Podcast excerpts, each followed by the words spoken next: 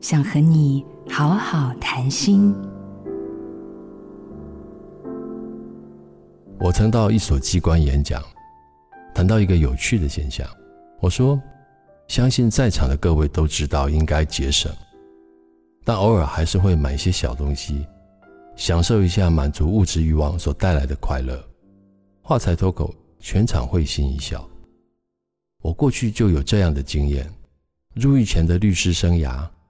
假日最常去逛汽车展示间，或是名表店，可能为了一部名车、一只名表，想了很久下不了手。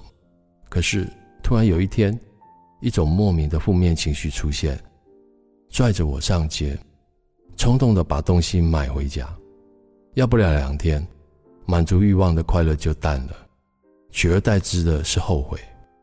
快乐会失踪，原因很简单。当我把自己的快乐建立在满足欲望的需求上，一旦需求被满足了，快乐也随之烟消云散。我是刘北元，练习自我观察，为人生铺出一条平坦道路。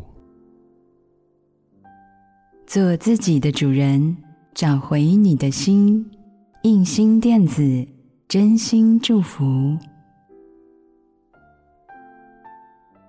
好家庭联播网，中部地区古典音乐台 FM 九七点七，北部地区 Bravo FM 九一点三。